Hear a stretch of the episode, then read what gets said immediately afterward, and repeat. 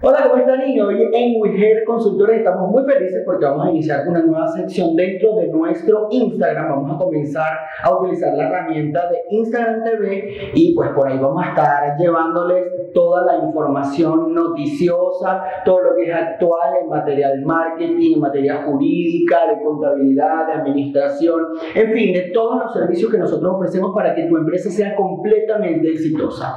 Vamos a iniciar con un poco de la parte de diseño y marketing. Eh, vamos a estar hablando el día de hoy con uno de nuestros diseñadores, él es Daniel Corro, y yo soy Edison Mata, comunicador social de WeHear. Vamos a estar conversando sobre el tema de los fake news o noticias falsas dentro del mundo del diseño y el marketing digital. Entonces, Dani, vamos a iniciar de una vez esto y vamos a conversar que la gente conozca un poquito de lo que son los fake news y cómo se están utilizando. ¿Qué me puedes contar acerca de, de este tema?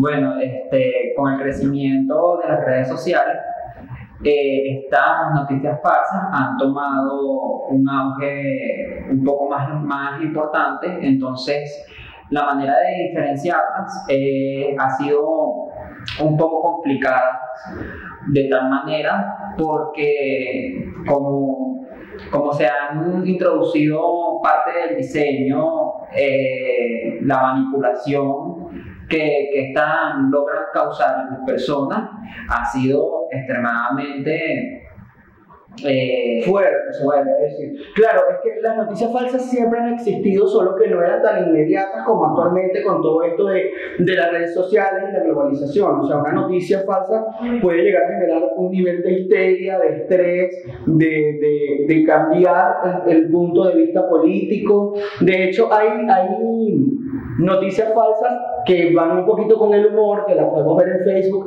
de incluso actores eh, pop, eh, pornstar, que, que saben que este venezolano no sé qué, felicitaciones, eso sí no lo comparten, y resulta que la gente comienza a compartirlo sin saber quién es la persona, y resulta que no era ningún científico reconocido, sino que era una actriz de, de, de entretenimiento para adultos o un actor de entretenimiento para adultos, que, y eso, eso, como eso, mil cosas no tan graciosas como este, pero incluso de temas más fuertes a nivel político que pueden generar un, un nivel de histeria como lo que se está viendo ahorita en Perú. Uh -huh. En Perú, Estados Unidos, incluso aquí en Venezuela, hay ese tipo de noticias. Entonces, eh, saber la diferencia creo que eh, sería lo más conveniente. Aunque, como ya lo, lo, lo mencioné anterior, eh, es complicado. Es complicado porque hay noticias que tú ves y tú, si, no, si, si eres ignorante del tema y. y. me quedé. si no conoces el tema y, y, ves una buena portada, un buen video, una buena edición no, de la imagen, imagen, entonces automáticamente pasas a considerar que es una noticia real. Y obviamente al tú considerar que es una noticia real, porque no nos vamos a la fuente, porque no buscamos otra noticia sobre el mismo tema o no vemos otros puntos de vista u otras opiniones, entonces pasamos a compartir automáticamente. Y como tú lo compartes, lo comparte el otro y el otro, y es una cadena indetenible, es como una bola de nieve. ¿visto? Uh -huh. este, por las cuestiones de, como yo lo mencionaba, por cuestiones de diseño y edición de video, podemos hacer cualquier cosa para que este tipo de noticias tengan un poco más de, de, de sustentabilidad como tal. Eh, entonces, eh, se publica por, por, las redes sociales y las personas caen, o se, o se hace una cadena por WhatsApp, por cualquier medio, y entonces ese, esa, ese, ese peque esa pequeña noticia se va expandiendo y va creando que las personas eh, tomen una acción. Claro, puede crear un nivel de desconfianza incluso en, en ciertos sistemas. Sí es que incluso puede tomarse tanto el riesgo de que una, de que una empresa hasta quiebre, porque pueden crear una noticia de que, la, de que la empresa está pasando por un mal momento y los que, que están apostando por ella, o sea, los los, los socios, los que aportan el capital en este punto, entonces digan, no, yo no voy a perder mi plata aquí, no, no, voy a invertir más y se acabó. Se acabó, entonces y al final de cuentas, eh, una noticia falsa. Sí, eso pasó, eso pasó aquí con un banco, creo que fue en el, no, en el 2000, comenzando en el 2000, que es que empezaron a decir que el banco se, se iba a ir y las personas empezaron a, a sacar sus su activos del banco y el banco se vino a la quiebra. Es que claro, eso es lo delicado de, de las noticias falsas o de los fake news, porque eh, ahora incluso es más delicado por lo que ya comentábamos de que por las redes sociales es, es increíble el nivel de inmediatez que tienen, entonces eh, yo no veo, o, no sé si, si, me cuentas un poquito, qué crees que se podría hacer para detener esto. Porque, o sea, la falta de ética con respecto a las personas que crean este tipo de contenido periodístico es, es completamente grave. Entonces, ¿qué crees que se podría hacer para frenar un poco este tipo de fake news o ya es algo que es indetenible? Bueno, una de las cosas que, que uno podría hacer es siempre es investigar un poco más la fuente de dónde vienen ese tipo de noticias. Eh, ver que si el contenido realmente es fidedigno y no quedarse con la misma, con la misma información de donde lo obtengas. Si, si tú ves que en algunos que en algunos medios que tú piensas que son de confianza, este, está la misma noticia, ya tú por ahí vas descartando. Creo que es una de las formas que uno se puede...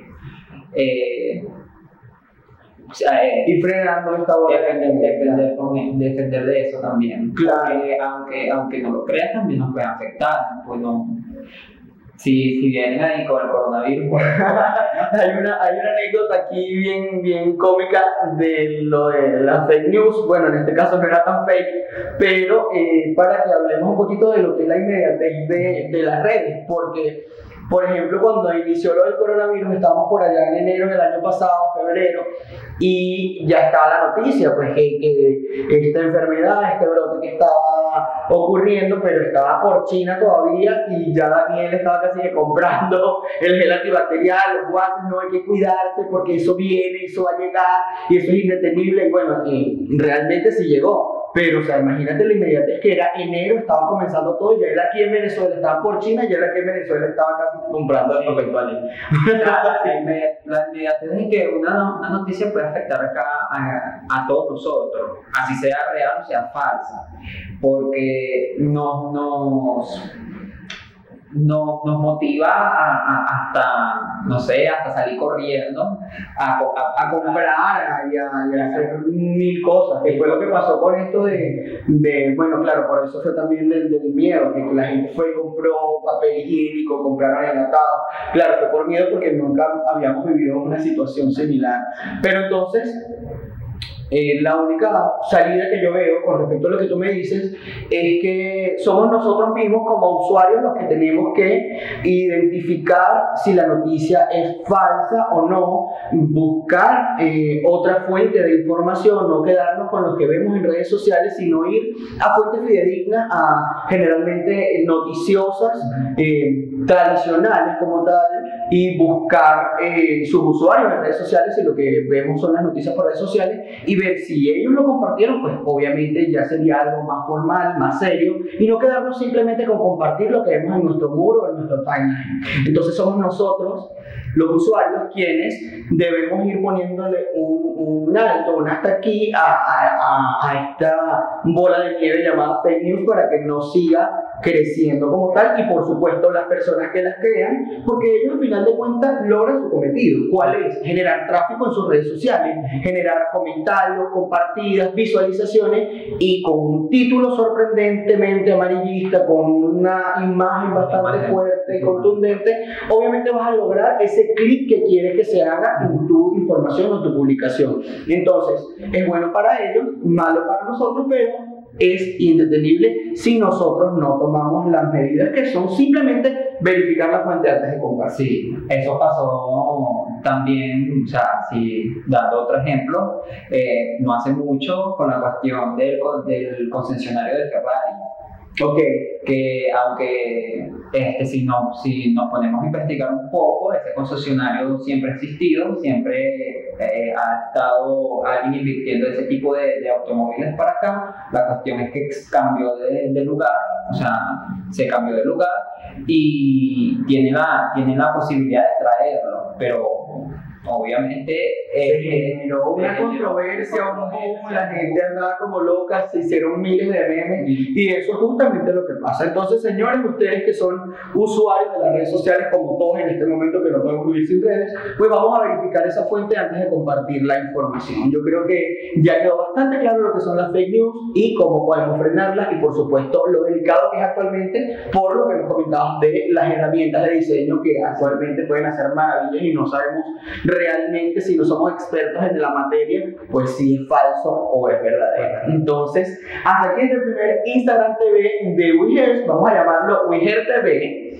Y pues en las siguientes emisiones o, o nuestras siguientes publicaciones vamos a estar conversando de otros temas de interés público dentro de los servicios que prestamos aquí. Yo creo que otro tema que podríamos tocar sería en materia jurídica y es este de qué hacer si tu socio se va del país. Ese fue un, tema que puede dar de qué hablar y la gente quiere saber de eso. Entonces, para el próximo Instagram te vamos a estar hablando de si usted es emprendedor o usted tiene una empresa ya constituida y todo esto y su socio se quiere ir del país por X, Y o Z, ¿qué debe hacer en ese caso? O cómo deben actuar en ese caso. Entonces nos vemos en nuestro próximo video. Hasta luego. No, yo te agrego